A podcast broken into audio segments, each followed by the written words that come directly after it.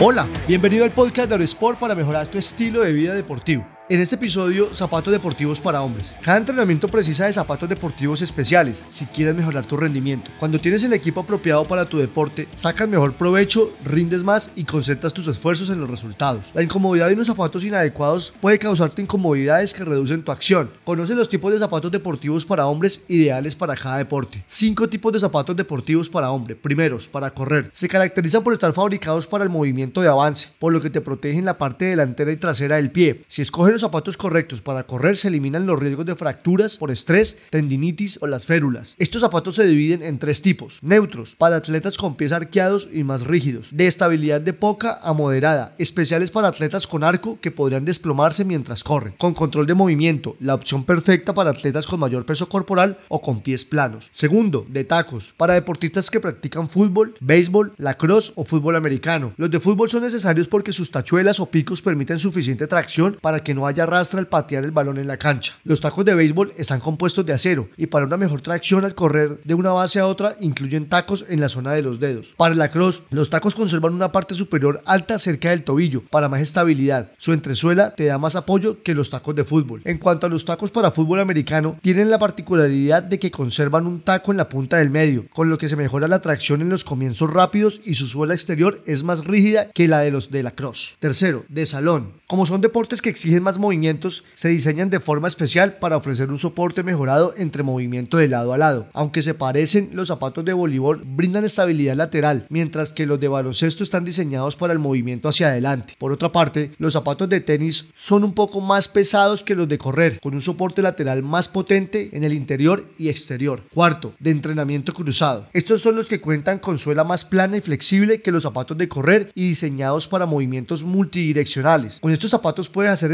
entrenamientos que combinan varios ejercicios como spinning, kickboxing y los entrenamientos aeróbicos. Quinto, para caminar. Puedes elegir zapatos de acuerdo con la ruta. Puede ser de montaña, que tienen características para un mejor agarre en el camino y reducir los riesgos de caída. Pueden elegir zapatos livianos para senderos bien mantenidos o de peso medio para excursiones en terrenos irregulares. Tienes que bloquear todas las distracciones al entrenar. Tu enfoque tiene que ser del 100% en el entrenamiento. Mike Matarazo. Tener los zapatos deportivos correctos para tu entrenamiento te dará más capacidad de enfoque, así asegúrate de elegir el conveniente para tu caso. Gracias por escuchar, te habló Lucho Gómez. Si te gustó este episodio, agrégate en aerosport.co slash boletín y recibe más en tu correo personal. Hasta pronto.